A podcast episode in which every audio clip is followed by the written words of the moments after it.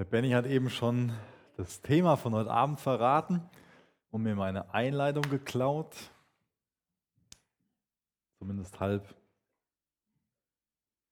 Es geht heute Abend um das Thema Entscheidung. Und das ist ja eine Sache, die uns alle oft bewegt. Den einen mehr als den anderen. Manche Leute treffen gerne Entscheidungen, andere, für die ist das so ein, so ein Thema, was sie einfach nicht mögen. Die drücken sich lieber davor, Entscheidungen treffen zu müssen. Wenn ich jetzt so eine ähm, Aussage treffen müsste, welche Frage von Jugendlichen am meisten gestellt wird in Bezug auf den Glauben, dann wäre das meistens genau diese Frage. Wie erkenne ich Gottes Wille für mein Leben? Das ist eine Frage, die man ganz, ganz, ganz, ganz oft hört. Und das könnte auch heute Abend das Thema sein. Und da geht es auch heute Abend ganz viel drum, wie wir Gottes Wille für unser Leben, wie wir Gottes Wille ganz allgemein erkennen können. Aber mir geht es heute Abend, um das Geheimnis schon von vornherein zu lüften, auch sehr stark darum zu sagen, eine bessere Frage ist, wie kann ich weise Entscheidungen treffen? Ich glaube, dass es eine bessere Frage ist, wie man weise Entscheidungen treffen kann. Natürlich nach Gottes Herzen, aber diese Frage nach, nach Gottes spezifischem Willen, da kommen wir nachher noch drauf. Genau. Und wie ich gerade schon gesagt habe, zu, zu, zu diesem Thema Gottes Willen, das, das ist so eine, so eine Sache, da, da spalten sich, glaube ich, schon mal die Geister. Da gibt es ganz viele verschiedene Meinungen zu. Und da gibt es Personen, die ähm, erkennen Gottes Willen immer ganz schnell für spezifische Situationen. Und ich erlebe es auch immer wieder, dass es andere gibt, die so ihre Schwierigkeiten mit dem Thema haben. Und ähm, ich glaube nicht, dass die Menschen ähm, bewusst denken, dass sich Gott wie so ein ähm, Osterhase verhält, der die äh, Eier gut versteckt, der den Willen Gottes gut versteckt. Aber das ist schon mal so eine, so eine Sache, die Gott unterstellt wird, dass er seinen Willen ziemlich gut vor uns versteckt und dann so eine kosmische Schnitzeljagd mit uns veranstaltet und uns ab und zu mal einen Hinweis gibt, so nach dem Motto, ja, kalt, kälter. Und dann hören wir mal so, ah gut, wenn du jetzt da vorne abbiegst, dann, dann, dann höre ich danach so, und jetzt wird es wärmer. Ist das so? Ist Gott so, so drauf, dass er seinen Willen vor uns Menschen versteckt? Ich glaube nicht. Ich glaube, dass er seinen Willen offenbart hat in Gottes Wort und dass Gottes Wort die Quelle ist, um seinen Willen zu erfahren und um dann, nachdem wir Gottes Wort gelesen haben, wirklich in der Lage zu sein, weise Entscheidungen zu treffen. Für andere ist die Sache mit Gottes Willen eine ganz einfache Geschichte. Die erkennen Gottes Willen oft ganz schnell und einfach durch irgendwelche Umstände. Ja? Da gibt es so Personen, die ähm, beten, dass sie Gottes Willen erkennen, laufen dann durch Herborn und ähm, rutschen auf einer Bananenschale aus, gucken die Bananenschale an und erkennen, dass sie aus Brasilien kommt und das ist die Offenbarung Gottes, dass sie als Missionare nach Brasilien gehen müssen. Ist doch klar, oder? Ganz klar. Und dann gibt es noch eine ganze Reihe von Leuten, ähm, komischerweise vorzugsweise Personen männlicher Natur, die Fußball spielen, ähm, die, die so ein bisschen Angst vor Gottes Willen haben oder die, die zumindest Angst vor diesem Gebet haben, Gott, dein Wille soll in meinem Leben geschehen als ob Gott ihnen dann die Beine brechen würde und sie zu einem Flötenspieler machen würde. So, das ist Was ist denn jetzt Gottes Wille für unser Leben? Wie können wir Gottes Wille erfahren? Ich glaube, dass wir Gottes Wille für unser Leben in, in zwei Punkte ganz konkret zusammenfassen können. Das eine ist Erlösung. Da könnt ihr gerne mit mir die Bibel aufschlagen in 1 Timotheus 2, Vers 33. Das ist das Wichtigste, was wir in Bezug auf Gottes Willen wissen sollten, dass Gott uns erlösen will. Dass Gott weiß, dass jeder Mensch Erlösung braucht und dass Gott jedem Menschen Erlösung anbietet. Das ist Gottes Wille, dass du erlöst wirst, dass du errettet wirst. 1 Timotheus 2, Vers 33. Das ist gut und macht Gott, unserem Erlöser, Freude. Er möchte, dass jeder gerettet wird und die Wahrheit erkennt. Dann ist es 2. Timotheus 2, Vers 33. Dann besorge ich euch den gleich, das tut mir leid. Dann habe ich mich, dann habe ich mich da leider vertippt. Oder einer gibt mal ganz kurz bei Bible Server ein, ähm, das ist gut und macht Gott unserem Erlöser Freude. Und dann das ist wahrscheinlich, nein, es ist 2, Vers 3 und Vers 4. Kann das sein? Dann habe ich zweimal auf die 3 geklippt. 1. Timotheus 2, Vers 3 und Vers 4.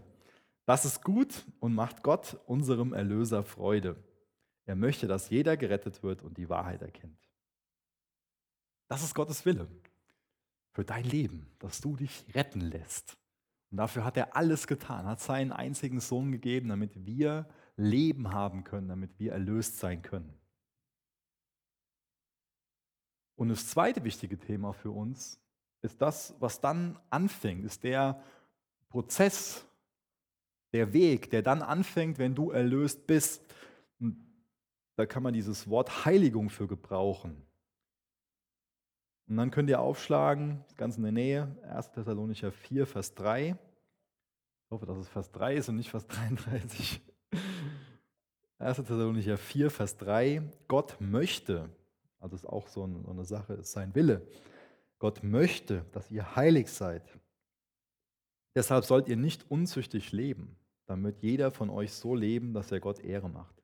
Nicht in zügelloser Begierde, wie jene Menschen, die Gott nicht kennen. Betrügt nie einen anderen Bruder, indem ihr ihn übervorteilt, denn der Herr wird jede dieser Sünden vergelten, wie wir euch bereits gesagt haben.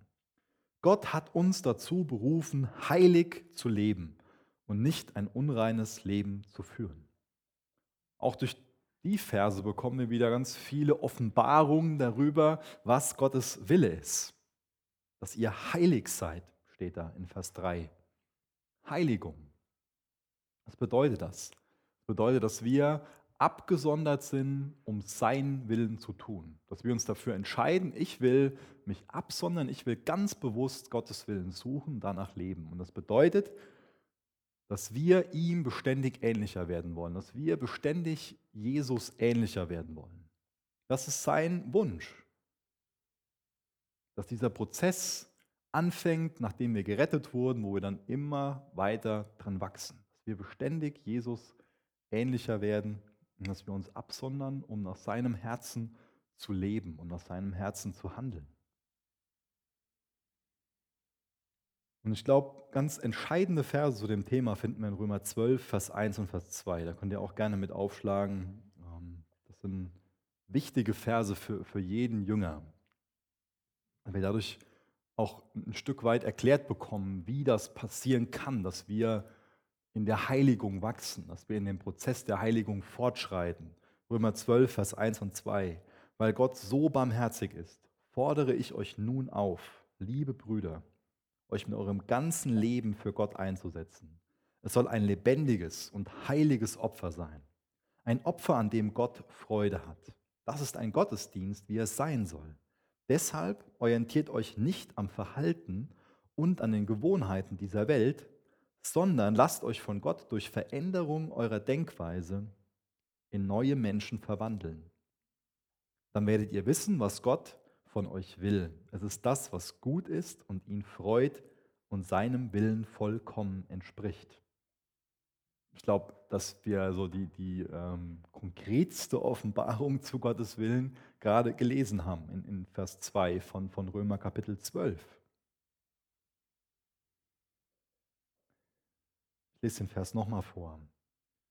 Fangen mit dem, mit dem deshalb an. Deshalb orientiert euch nicht am Verhalten, an den Gewohnheiten dieser Welt, sondern lasst euch von Gott durch Veränderung eurer Denkweise in neue Menschen verwandeln. Dann werdet ihr wissen, was Gott von euch will. Es ist das, was gut ist und ihn freut und seinem Willen vollkommen entspricht. Da steckt auch ganz viel drin, dass Gott eine Beziehung zu uns haben will, dass wir mit ihm kommunizieren wie mit einem Menschen, der uns nahe steht, dass wir ihn besser kennenlernen und dass er dadurch, dass wir in seinem Wort forschen, dann unsere Denkweise erneuert. Und wir sind ein, ein, ein Produkt unserer Denkweise, könnten wir sagen. Unser Denken bestimmt unser Verhalten. unser Denken bestimmt, was wir für Entscheidungen treffen. Deswegen, Gott will, dass wir ihm, ihm Zugriff auf uns geben, dass er uns eingeben kann, was ihm wichtig ist, dass er uns klar machen kann, das ist erstrebenswert und das ist nicht erstrebenswert. Das ist moralisch falsch, das ist moralisch gesehen richtig. Ich lese noch einen Vers vor aus 2 Timotheus 3, Vers 16. Die ganze Schrift ist von Gottes Geist eingegeben und kann uns lehren, was wahr ist und uns erkennen lassen, wo Schuld in unserem Leben ist. Sie weist uns zurecht und erzieht uns dazu, Gottes Willen zu tun, zu jedem guten Werk. Das ist oft eine Antwort in Bezug auf Gottes Will, der viele Christen, gerade junge Christen, nicht wirklich zufriedenstellt. Aber es ist das, das Naheliegendste, oder? Dass uns Gott seinen Willen nicht irgendwie vorenthält und versteckt, sondern mit seinem Wort kundtut. Dass er seinen Willen durch sein Wort offenbart. Was haben wir für, ein, für, eine, für eine Beziehung oder was haben wir für ein Denken über Gottes Wort? Sind wir total dankbar dafür, dass wir Gottes Wort haben und schlagen wir es gerne auf und lesen darin, um unsere Beziehung zu Jesus zu pflegen, um, um zu erkennen, was, was nach Gottes Herz ist, was nach seinen Gedanken ist, um seine Wünsche für die Welt zu erkennen, für unser Leben, um sein Herz für uns zu sehen, um zu erkennen, wie er ist, um zu erkennen, wer wir sind, um zu erkennen, wohin er uns bewegen will. Wertschätzen wir es, dass wir Gottes Wort in so vielen verschiedenen Übersetzungen in unserer Sprache vorliegen haben. Die Bibel, die rüstet uns zu, die, die bereitet uns vor zu diesen guten Werken. Und die Bibel ist für uns ein Werkzeug, durch das wir unsere Beziehung zu Jesus pflegen. Ist das so eine tägliche Routine für dich, dass du die Beziehung zu Jesus pflegst? Wie gesagt, Jesus geht so sehr um diese Beziehung. Das sehen wir immer wieder, generell, aber auch ganz speziell durch, durch unsere Jüngerschaftsserie. Sehen wir immer wieder, immer wieder, wenn wir daran erinnert, Gott will Beziehung zu uns. Jesus will Beziehung zu uns. Und deswegen lässt sich diese Frage nach, seinem Willen auch gut mit solchen Beziehungsbildern beantworten. Lois und ich haben vor kurzem gefeiert, dass wir zehn Jahre verheiratet sind. Und, ähm, das ist schon länger so, dass ich äh, eigentlich im, im, Restaurant für sie bestellen könnte. Ja, ich mache mach das nicht, ab und zu hat es noch Bock auf was anderes. Ähm, klar, aber wenn ich jetzt im Restaurant ähm, bestellen müsste, würde ich auf jeden Fall was bestellen, wo sie Freude dran hat. Und so ist es mit ganz vielen Dingen. Ich weiß, wie ich ihnen Freude machen kann. Ich weiß, wofür ihr Herz schlägt. Ich kenne sie. Wir haben eine Beziehung. Wir kennen uns sehr, sehr gut. Und dadurch weiß ich, was ihrem Willen entspricht. Und genauso ist es mit Gottes Willen. Der ist offenbart in seinem Wort und wir pflegen eine Beziehung zu ihm und lernen ihn besser kennen. Umso besser wir ihn kennen, umso mehr können wir Entscheidungen treffen, die ihn ehren, die ihn begeistern. Und sein Wille, der ist nie irgendwo entgegen seinem Wort. Das heißt, wenn, wenn wir von was auf, bei irgendeiner Sache davon ausgehen, dass es sein Wille ist, dann sollten wir das immer anhand von Gottes Wort prüfen und anhand von Gottes Wort hinterfragen. Denn Gottes Wille ist absolut immer in Harmonie mit seinem Wort. Das heißt, wenn wir anfangen, nach Gottes Willen zu fragen, der beste Weg ist, um dann gute Antworten zu bekommen, wirklich in seinem Wort zu forschen und täglich in seinem Wort zu sein. Ohne dass, dass ich Zeit mit Los verbringe, ohne dass du Zeit mit, mit deinem besten Freund, beste Freundin, Partner verbringst, weißt du, dass, dass die Beziehung nicht, nicht dadurch dann irgendwo besser wird. Wenn man will, dass eine Beziehung besser wird, man will, dass eine Beziehung tiefer wird, wenn man den anderen besser kennenlernen will, dann weiß man, dann muss ich Zeit mit der anderen Person verbringen. Ist logisch, oder?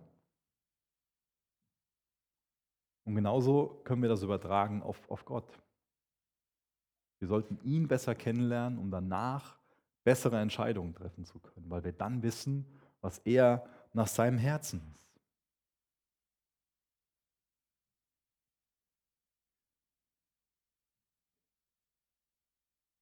Wie sieht das momentan für dich aus? Wie viel Zeit verbringst du in Gottes Wort?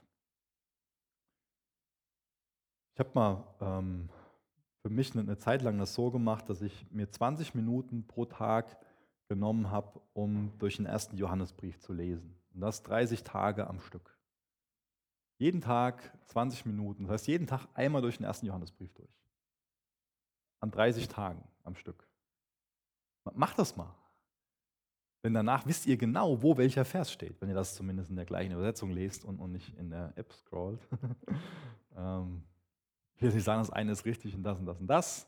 Hauptsache, ihr seid da in Gottes Wort. Aber wenn ihr das in, in so einer Papierbibel macht, ihr wisst danach genau, wo was steht.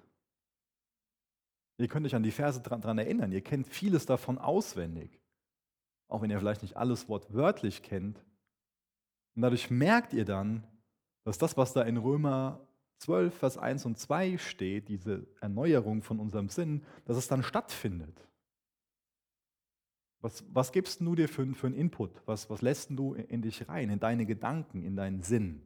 Womit fütterst du dich denn? Ich gebe euch echt mal die Empfehlung, macht das mal. Lest mal 20 Minuten am Tag durch 1. Johannes. In 20 Minuten kommt er normal locker durch den Brief durch.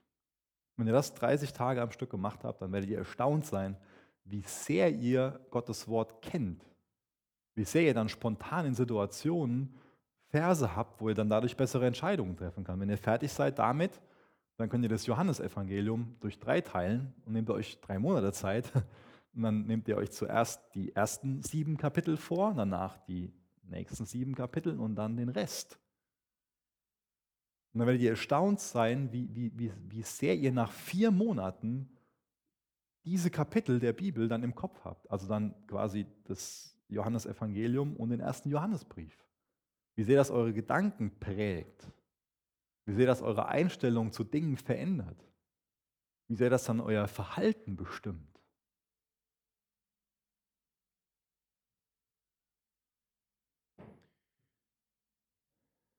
In 1. Korinther 15, Vers 33 steht, Lasst euch von Leuten, die so etwas sagen, nicht verführen, denn schlechter Umgang verdirbt gute Sitten. Dieses Wort Umgang, das, das können wir für alles einsetzen, was so auf uns einströmt. Und gewissen Einflüssen können wir uns nicht entziehen. Ja? Die Bibel lehrt auch nicht, dass wir uns irgendwo so als, als Christen auf so einen heiligen Berg absondern ähm, sollten und so ein Einsiedlertum leben sollten. Aber die Bibel warnt uns vor den Einflüssen, denen wir uns bewusst aussetzen und fordert uns ganz oft dazu heraus, dass wir uns bewusst guten Einflüssen aussetzen. Ich fand das spannend, wir haben uns eben ein bisschen über Pokémon Go und andere Sachen so unterhalten und dann ähm, sagte der Michael so, ja, als das und das, als der in der Film genannt worden ist, danach muss ich mir sofort angucken. So, ja. Und das, das fällt uns oft so einfach, dass, dass wenn, wenn wir abends zusammensitzen ähm, und ich erzähle von der, von der Serie, dass man schon am gleichen Abend anfängt, die Serie anzugucken. Und dann bleibt es nicht bei der ersten Folge, sondern man guckt die zweite und dann ist unten rechts dieses komische Ding nächste und klick. Ich glaube, dieses nächste hat Gott in der Bibel vergessen, oder?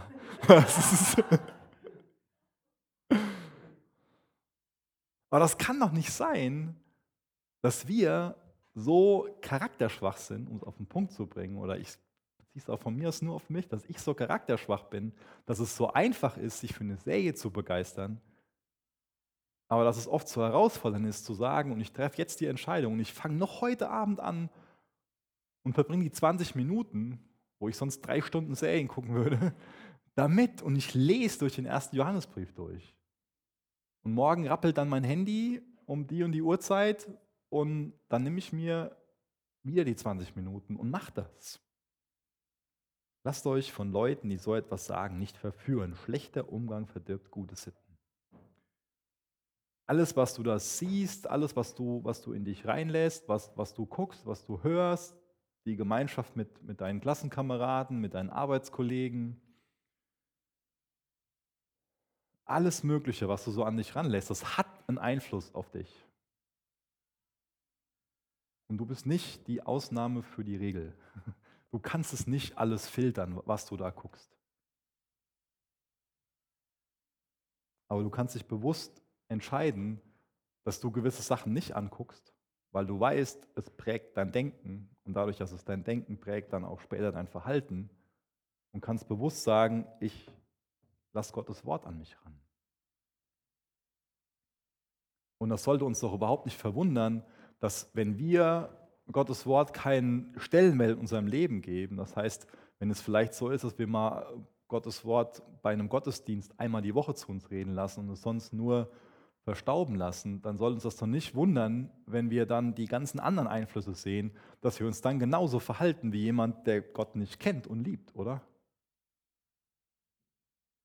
Jemand, der Gott liebt, der verbringt doch Zeit mit Gott. Der, der räumt, der gibt, doch, ähm, der gibt doch Zeit, der nutzt doch Zeit, um die bewusst mit Gott zu verbringen, um bewusst sich von ihm prägen zu lassen, oder? Achte auf deine Gedanken, denn sie werden zu Worten. Achte auf deine Worte, denn sie werden zu Handlungen. Achte auf deine Handlungen, denn sie werden zu Gewohnheiten. Achte auf deine Gewohnheiten, denn sie werden dein Charakter. Achte auf deinen Charakter, denn er wird dein Schicksal. Schicksal ist ein komisches Wort, aber vom Grundsatz her glaube ich, dass, ähm, dass da sehr viel Wahres drin steckt. In dem, was, was ich gerade gelesen habe, das ist ähm, aus dem jüdischen Talmud. Vielleicht kann man für Schicksal so ein bisschen was Richtung Zukunft einsetzen. Deswegen, was für Einflüsse lässt du an dich heran? Womit verbringst du deine Zeit? Was, was liest du? Worüber unterhältst du dich? Wo hängst du dein Herz dran? Wovon lässt du dich formen? Das ist, ein, das ist ein Segen, jung zu sein und formbar zu sein. Und als junge Leute können wir oft irgendwie so ein bisschen abschätzig auf, auf Ältere gucken und, und irgendwie so denken, so, ja, die sind so eingefahren.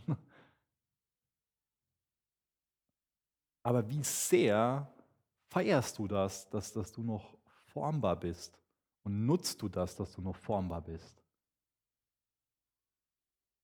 Wie, wie sehr kostest du die Zeit aus, die du jetzt noch hast? Als ich ganz, ganz jung Christ war, ähm, hat mich jemand total beeindruckt, ähm, dessen Name ist, ähm, der heißt mit Nachnamen Mac, McDonald ähm, und ähm, ganz viele Bücher so rund ums Thema Jüngerschaft geschrieben.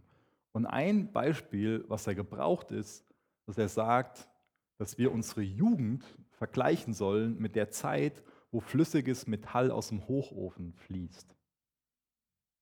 Und wenn das Metall flüssig ist und in eine Form reingegossen wird, dann wird es, steht es dann an der Seite und, und kühlt dann ab und wird langsam immer schneller fest. Und wie kann ich das Metall nur noch verformen, wenn Zeit vergangen ist? Dann muss ich einen Hammer rausholen und draufschlagen. Und ich finde das Bild gut, dass wir so anfangen, über unsere Jugend zu denken. Im Bewusstsein, ich will eine gute Form einnehmen. Jetzt sind Sachen noch einfacher zu, zu verändern. Aber die, die, ähm, den, den Charakter, die Art, wie ich Entscheidungen treffe, so die, die Gewohnheiten, Charakter und Gewohnheiten, das wird ganz stark in der Jugend angelegt. Und das ist nicht so, dass ich das nachher nicht noch verändern kann, aber jetzt ist es einfacher. Und es wird schwieriger, es wird morgen schwieriger sein, deinen Charakter zu ändern, deine Gewohnheiten zu ändern als heute. Deswegen lass uns die Zeit auskosten, die wir jetzt haben, und lass uns gute Gewohnheiten entwickeln und einen Charakter entwickeln, der Gott ehrt.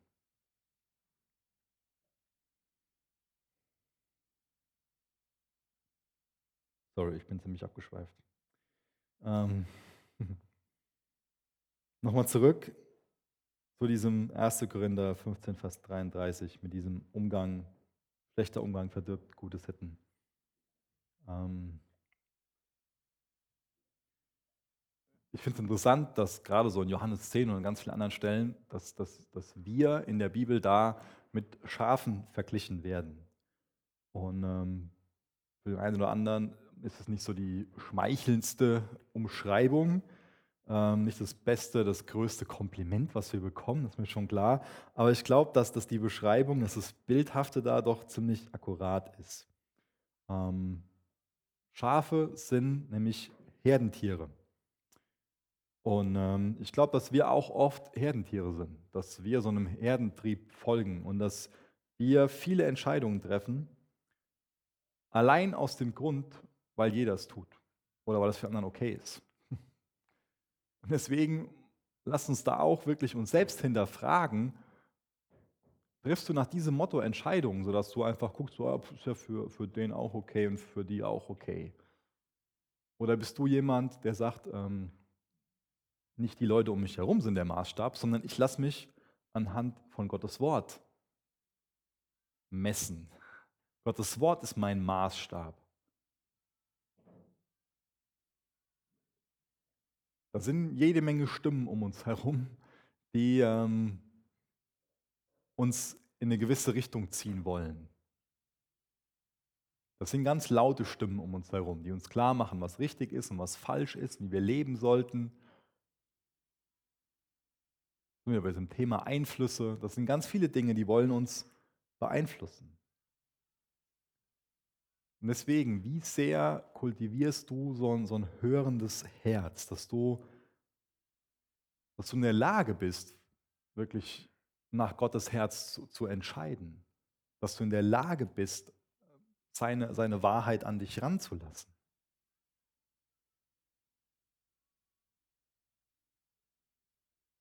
Es ist so wichtig, dass, dass wir uns dessen bewusst werden, dass, dass da so viele Einflüsse da sind. Und dass wir uns ganz bewusst entscheiden, dass wir uns guten Einflüssen aussetzen. Und dass wir ganz bewusst die Entscheidung treffen, der Maßstab, an dem ich mich orientiere, das ist Gottes Wort. Und das ist nicht das, was für andere so okay ist. Ich habe am Anfang schon mal ähm, diesen, diesen Fußballer als ähm, Beispiel angeführt, der so ein bisschen Angst vor Gottes Willen hat, ähm, weil er glaubt, dass Gott ihm dann irgendwie das, was ihm gerade Spaß macht, nehmen will und daran hindert.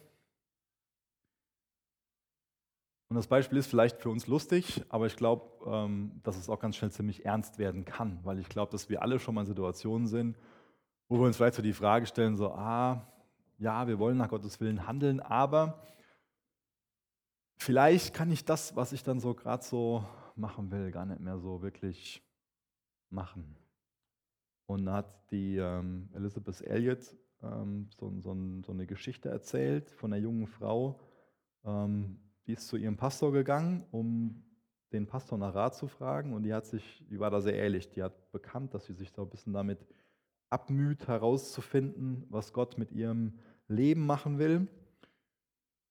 Und dass sie ähm, ja so dabei ist, dass sie so eine Balance finden will zwischen ihrem Wunsch, Gottes Willen zu tun und auf der anderen Seite ihren eigenen Zielen nachzugehen. Dass sie dadurch ein bisschen frustriert ist. Und dann finde ich das toll, wie der Pastor darauf reagiert hat. Nämlich der hat sich einfach so ein weißes Blatt Papier genommen und hat zwei Wörter draufgeschrieben und hat er das Papier in die Hand gedrückt und hat er gesagt, ähm, such dir eins von den beiden Wörtern aus und streich es durch. Und dann hat die auf das Papier drauf geguckt und hat dann gelesen, Nein, Herr. Und soll sich aussuchen, was er für ein Wort durchstreicht. Und ich finde es gut, dass er dadurch klar macht, dass wir da nicht irgendwie einen Kompromiss machen können. Dass es entweder heißt Herr oder dass es heißt Nein. Wie sieht es für uns aus, wenn wir Entscheidungen treffen? Ist es für uns auch so ein, so ein, so ein Kampf, dass wir eigentlich schon wissen, was nach Gottes Herz ist und dass wir auch wissen, wo unser Herz sich dran gehängt hat? Und was triffst du dann für Entscheidungen? Ist dann deine Entscheidung Nein oder ist deine Entscheidung Herr? Ich finde es auch ganz hilfreich bei diesem ganzen Thema Gottes Wille, dass wir ähm, das ein bisschen konkretisieren, wovon wir da reden, wenn wir über Gottes Willen reden. Nämlich, dass wir unterteilen zum einen in den spezifischen Willen Gottes und dass wir unterteilen auch in den generellen Willen Gottes. Ähm, um das kurz zu erklären, so der spezifische Wille Gottes, das wäre so die Frage, soll ich morgen früh um halb zehn hier in Seelbach in Rewe gehen, um einzukaufen? Das wäre die Frage nach dem spezifischen Willen Gottes. Die Frage nach dem generellen Willen Gottes wäre, soll ich überhaupt in ein Geschäft gehen, um Lebensmittel zu kaufen? Ja? Ähm, und den generellen Willen Gottes, den bekommen wir in der Bibel offenbart. Den offenbart uns Gott.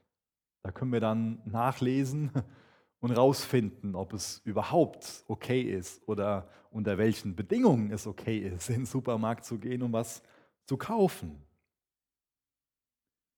Gott bringt uns in seinem Wort ganz viele Prinzipien nahe ähm, und erklärt uns darüber, was wahr ist, was, was falsch ist, wie wir gerecht leben können und was, was ungerecht ist. Er offenbart uns, für welche Ziele wir leben sollten oder für welche Dinge wir nicht leben sollten. Aber ich glaube, oft bezieht sich unsere Frage nach Gottes Willen ja nicht auf diese generellen Themen, ja, sondern das sind das spezifische Fragen. Ist denn diese Person jetzt wirklich, soll ich die heiraten? Ja? Ist das Mr. oder Mrs. Perfect? Soll ich diese Ausbildung machen? Und auf die Fragen wollen wir dann eine Antwort haben. Ja? Soll ich wirklich nach Köln gehen, um da Maschinenbau zu studieren? Wir haben das Versprechen Gottes, dass er uns führen wird. Aber wir haben keine Verheißung, dass er uns seinen spezifischen Willen klar machen wird, bevor wir dann so einen Schritt gehen und uns entscheiden, ich gehe nach Köln, um da Maschinenbau zu studieren. Und ich glaube, dass ich mir erlauben darf zu sagen, dass es Gott meistens viel wichtiger ist, wie wir was machen und dass es für ihn nicht das Entscheidende ist, was wir machen. Ich glaube, oft ist es Gott relativ egal, ob ich nach Köln gehe und Maschinenbau studiere oder ob ich nach Frankfurt gehe und BWL studiere. Ich glaube, dass es viel mehr auf meine Motivation ankommt und wie ich das mache. Und darüber bekomme ich seinen Willen ganz klar offenbart. Es ist doch für ihn viel wichtiger, dass ich nach Köln gehe, ähm, missionarisch lebe, anstelle nach Frankfurt zu gehen und da ein geistlicheres Studium zu machen und gottlos lebe. Wisst ihr, wie ich das meine? Auf das Wie kommt es doch an. Und vor allen Dingen auch auf unsere Motivation, auf das Warum. Kolosser 3, Vers 17. Doch alles, was auch immer ihr tut oder sagt, soll im Namen von Jesus, dem Herrn geschehen, durch den ihr Gott, dem Vater danken sollt. Tut eure Arbeit mit Eifer und Freude, als würdet ihr Gott dienen und nicht den Menschen. Wisst ihr, das, das ist viel entscheidender, wie ich was tue, anstelle von dem, von dem Was, in Bezug auf viele Fragen. Und ich glaube, wir könnten bestimmt uns irgendwas überlegen, wo dieses Prinzip nicht gilt, aber ich glaube, dass ihr reif genug seid, um damit umzugehen, was ich gerade gesagt habe.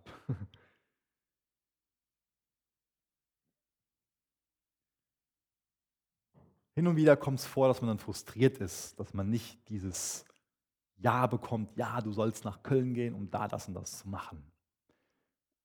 Aber ich wünsche mir, dass wir das alle als Wertschätzung Gottes empfinden. Weil, pass auf, Gott will uns nicht nur mit der Information abspeisen. Er will uns nicht nur sagen, geh nach Köln, mach das und das. Sondern er will Beziehung zu uns leben. Er will, dass unser Denken erneuert ist, dass wir dranbleiben an der Beziehung, dass wir mit ihm nach Köln gehen und dort so und so leben. Er will uns also zu reifen Kindern machen. Das ist so eine Wertschätzung, oder? Dass er sagt, hey, du, du bist mündig und ich gebe dir alles, damit du eine gute Entscheidung treffen kannst. Zieh los, sei erwachsen, treff gute Entscheidungen und ehr mich mit den Entscheidungen. Das ist doch Wertschätzung, oder? Das ist, ist, doch, ist doch Vertrauen, was man geschenkt bekommt. Das ist doch ein Geschenk, Verantwortung zu haben. Es ist doch ein Geschenk zu wissen, Gott hat mir seinen Geist gegeben, ich habe sein Wort, er hat mir eine Gemeinde gegeben, wo ich mich mit Geschwistern beraten kann, wo ich mich austauschen kann. Ich darf beten, ich darf mein Herz ausschütten, die Sache nennen und dann kann ich losziehen. Das ist doch wertschätzend, oder? So behandelt zu werden und nicht nur plumpen Informationen zu bekommen, das ist der spezifische Wille. Und ich glaube, dass uns Gott oft auch dadurch, dass wir nicht seinen spezifischen Willen bekommen, so eine Vertrauensfrage stellt. Das ist eine ganz wichtige Sache für Gott. Das ist eine wichtige Sache für uns, dass wir wissen, da ist Vertrauen da. Das ist uns in Beziehung unheimlich wichtig, oder? Zu wissen, da ist Vertrauen zueinander da. Ohne Vertrauen kann keine Beziehung funktionieren. Und ich glaube, das ist eine Sache, was es bedeutet, dass wir in Gottes Ebenbild erschaffen sind. Dass wir erkennen, ihm und uns ist das so eine ganz wichtige Sache. Und ich glaube, oft stellt er uns so eine Vertrauensfrage. Er sagt uns, hey, du darfst die Entscheidung treffen, das ist, das ist wertschätzend gemeint. Geh los und vertrau mir, dass ich als guter Hirte hinter dir stehe und dass ich mit dir gehe, dass ich zu dir stehe, dass ich zu dir halte als, als meinem Kind, dass ich für dich da bin. Nichts kann dich von meiner Liebe trennen. Prüf die Entscheidung an meinem Wort und, und geh los.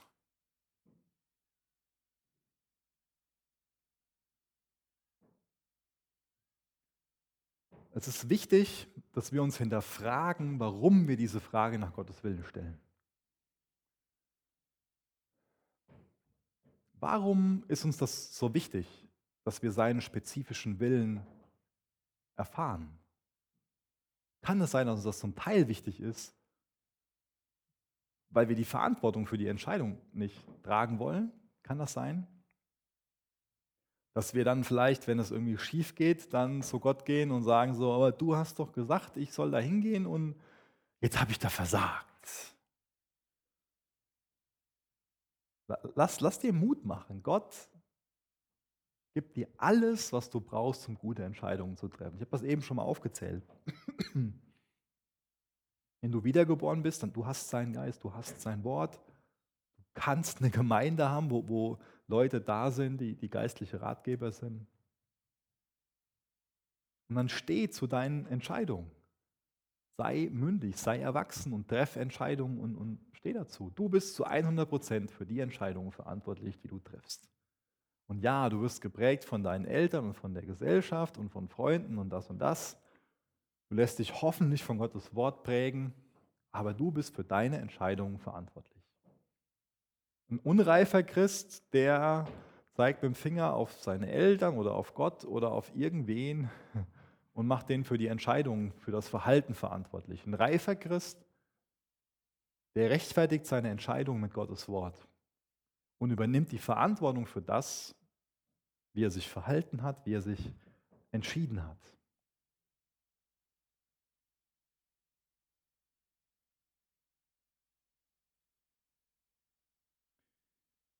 Machen wir doch ein bisschen weiter mit diesem Thema, das nämlich auch so eine falsche Art und Weise geben kann, ähm, wie wir nach Gottes Willen fragen. Ähm, und das ist auch so, eine Erfahrung, die ich gemacht habe, dass ähm, es vorkommen kann, dass diese Frage nach Gottes Willen so, so ein bisschen so ein heiliger Anstrich ist für das Falsche, was man an sich tun will weil man sich für die Ausnahme von der Regel hält. Ja? Für die andere Person, und ich werde jetzt ab und zu immer öfter ähm, so dieses, dieses Beispiel, diese Beziehungskiste ausgraben, weil ich glaube, dass es oft so ein gutes Beispiel ist für diese Frage nach Gottes Willen. Und dann kommt es vor, ähm, dann glaubt jemand, ja natürlich ist es für die anderen falsch, wenn ich eine Beziehung zu einem Nichtchristen eingehe und natürlich ist es für den anderen falsch, ähm, außerehelichen Sex zu haben, aber für mich ist das doch was anderes so.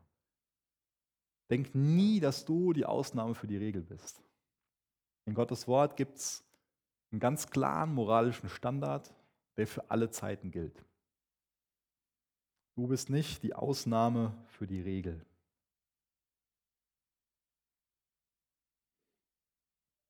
Wie gesagt, gerade wenn es um Beziehungen geht, dann ähm, kommt es oft auch vor, dass Leute nach Gottes Willen fragen und auch, dass Leute sich so ein Zeichen wünschen. Ja? Herr, wenn mich heute Abend noch meine Freundin anruft, dann weiß ich genau, dass wir uns verloben sollen. Und wie jeden Abend ruft die Freundin an. Halleluja, ich habe ein Zeichen bekommen von Gott.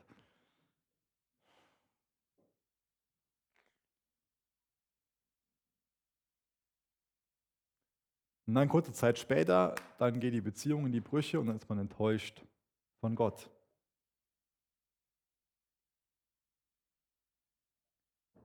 Herr, wenn es nicht dein Wille ist, dass ich mit der Person zusammenkomme, dann nimm mir meine Gefühle weg.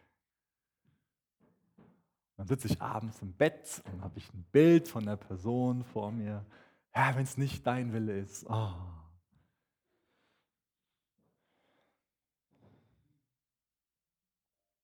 Gott hat mir die Gefühle nicht genommen. Es muss sein Wille sein.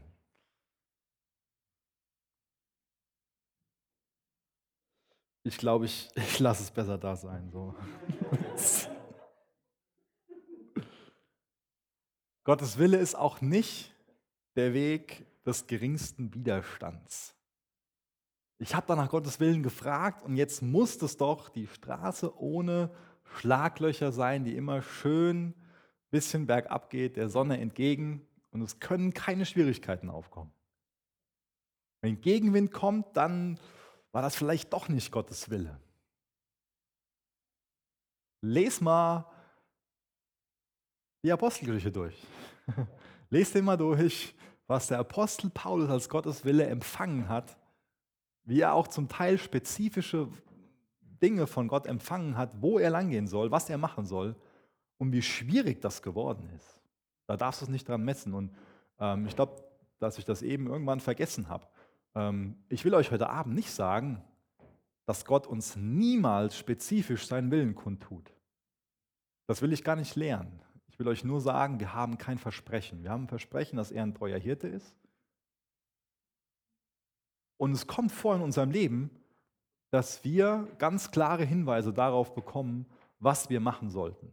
Dass jemand ein prophetisches Wort für uns hat, was wir an Gottes Wort messen sollten, dass, dass wir durch irgendwas einen Eindruck haben.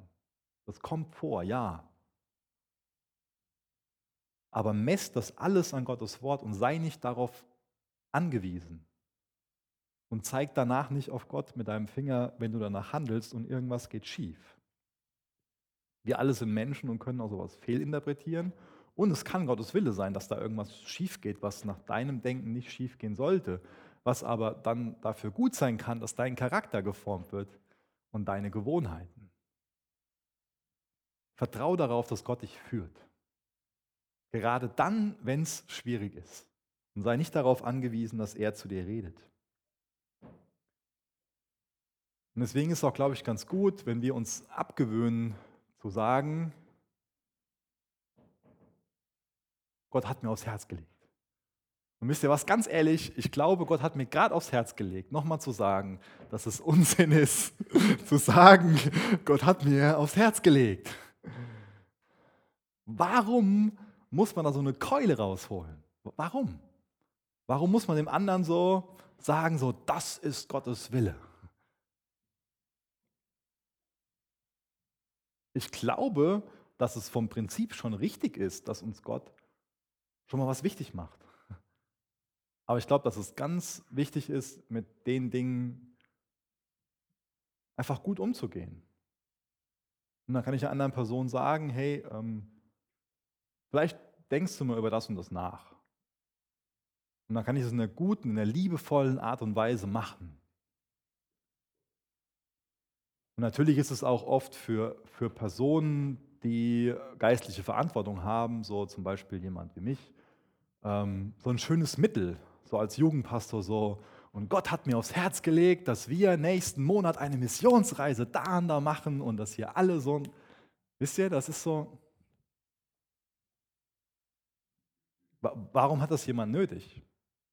Manipulativ zu sein?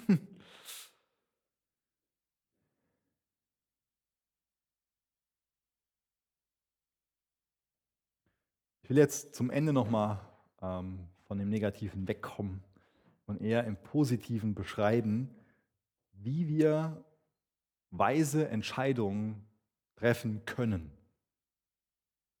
Wie gesagt, das ist, glaube ich, eine viel bessere Herangehensweise, als bei allem zu sagen, Gott, ich will deinen spezifischen Willen für das und das wissen. Ich glaube, dass es super klasse ist zu sagen, Gott, ich will deinen generellen Willen, den will ich, den will ich in- und auswendig kennen. Deswegen, ich grab in Gottes Wort.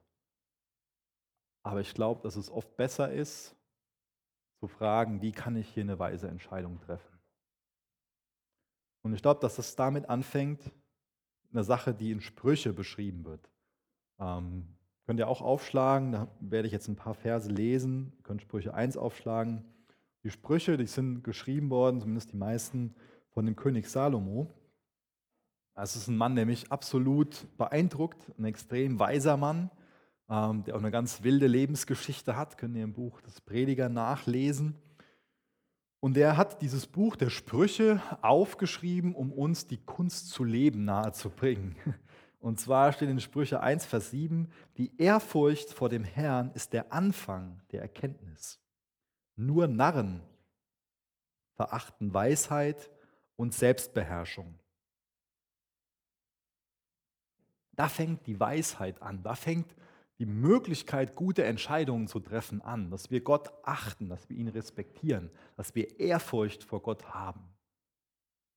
Dass, dass wir dieses Wertschätzende ihm gegenüber haben, was ich eben schon so oft beschrieben habe in Bezug auf sein Wort. Dass wir sein Wort lieben. Dass wir es wertschätzen, indem wir es lesen. Indem wir es als Gottes Wort auch ansehen und nicht als ein Menschenwort, wo wir irgendwas verdrehen könnten. Wie sehr achtest du Gott?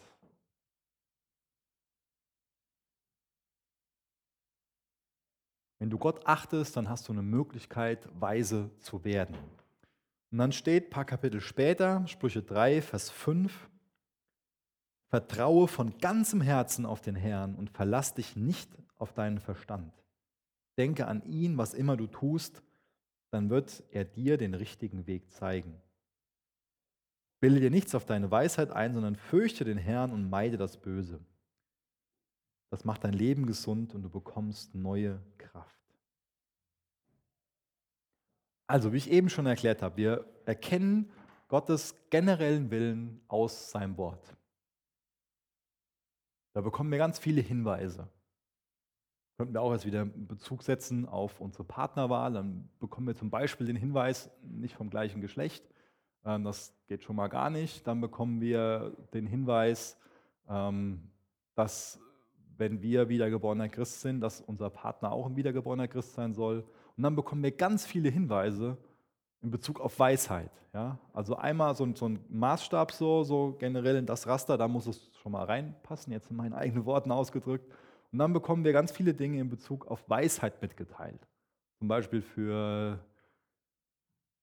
äh, Sprüche 31 geht es um, um eine gottwohlgefällige Frau oder man könnte dann auch in den Pastoralbriefen nachlesen, was für Eigenschaften ein Ältester hat. Und da dann kann man dann erkennen, okay, was ist denn jetzt ein Charakter von, von einem Partner, wie, wie soll der denn sein? Ja? Ähm, und dann, deswegen habe ich jetzt Sprüche 3, Vers 5 gelesen, nachdem ich dann ähm, über diesen generellen Willen nachgedacht habe und auch über den Weisheitsaspekt, ähm, dann soll es mir, mir es darum gehen, dass ich ähm, von ganzem Herzen auf den Herrn vertraue. Dass ich, was auch noch ein ganz wichtiger Punkt dabei ist, dafür bete, dass ich Gott mein Herz ausschütte, dass ich ihm sage, ähm, Jesus, du siehst, ich, ich will nach deinem Willen, nach deinem Wort handeln, das und das passt. Was, was denkst du darüber? Dass ich Gott die, die Fragen schon, schon stelle. Und dass ich ihm dann, nachdem ich das bebete und bebete, dass ich ihm dann vertraue, dass er mich schon führen wird. Und dass ich auch hergehe und ganz bewusst geistliche Ratgeber einlade, in mein Leben hineinzusprechen. Dass ich mich da bei einer Person öffne und sage, hier, ich habe die und die Entscheidung, steht an, ähm, so und so denke ich darüber, was, was denkst du? Passt das mit dem Beruf? Passt das mit dem Partner? Und dann kann ich auch das einfließen lassen. Und dann muss ich natürlich irgendwann den Mumm haben und losziehen und muss eine Entscheidung treffen. Und ich glaube, dass in der Situation dann Gott auch durch geschlossene und offene Türen und Möglichkeiten ähm, lenkt. Oder das ist in einer ganz natürlichen Art und Weise, wie er das macht. Und es ist gut, wenn ich mir in dem ganzen Prozess auch noch Fragen stelle, wie ähm, suche ich damit Gottes Ehre mit der Entscheidung, die ich treffe, oder geht es mir an sich um mich? Ich kann mir auch die Frage nach dem Zeitpunkt stellen, ist das jetzt reiflich überlegt oder zerbreche ich hier gerade was über dem Knie? Ich kann mir die Frage stellen, kann ich denn das mit Gottes Wort rechtfertigen? Obwohl es da auch um, um mehr gehen sollte als nur rechtfertigen. Und ich glaube, oft ist es auch so, wenn wir nach Gottes Willen fragen, so nach dem Motto, so, ja, ist es denn, denn gerade noch okay? Aber ist es viel besser zu fragen, mit dem, wie ich angefangen habe, tue ich das zu Gottes Ehre? Bin ich da inmitten von Gottes Willen? Das ist die Motivation, die ich haben sollte. Wenn ich irgendwo als Christ die Einstellung habe, so, ja, wie, wie dicht kann ich denn noch bis zur Klippe gehen, bevor ich dann runterfalle, bevor es nicht mehr in Ordnung ist, das ist ja Banane. Deswegen, wie willst du in Zukunft Entscheidungen treffen? Wen willst du mit deinen Entscheidungen ehren? Wie zeigt sich deine Jüngerschaft, deine Nachfolge in Bezug auf, auf Jesus in den Entscheidungen, die du triffst? Jesus, ich danke dir dafür, dass wir dein Wort haben. Jesus, ich danke dir für jeden Einzelnen, der hier sitzt und du weißt, was jeder Einzelne für Entscheidungen treffen muss. Und Jesus, du siehst, wie schwer uns das oft fällt, Entscheidungen zu treffen. Jesus, hilf uns, lass uns reifen im Glauben, Lass uns darin reifen, gute, weise Entscheidungen zu treffen, die dich ehren, Herr. Jesus, rede klar und deutlich zu uns. Aber hilf uns auch, einfach im Vertrauen loszugehen und nicht darauf angewiesen zu sein. Hilf uns dabei, dass wir erwachsen und mündig nach deinem Wort handeln, Herr. Lass uns darin wachsen, eine Jugend zu sein und zu werden, die dich ehrt durch die Entscheidungen, die wir treffen. Und hilf uns dabei, dass wir ganz bewusst uns entscheiden, in deinem Wort zu sein, Herr, uns von deinem Wort prägen zu lassen. Und hilf uns radikal darin zu sein, uns Einflüssen zu entziehen, die nicht gut für uns sind. Jesus, wir wollen denken, wie du denkst, wenn wir dann auch handeln können, wie du handelst, Herr. Vergib uns, wo wir da versagen hilf uns da, gute Gewohnheiten zu entwickeln, Herr. Amen.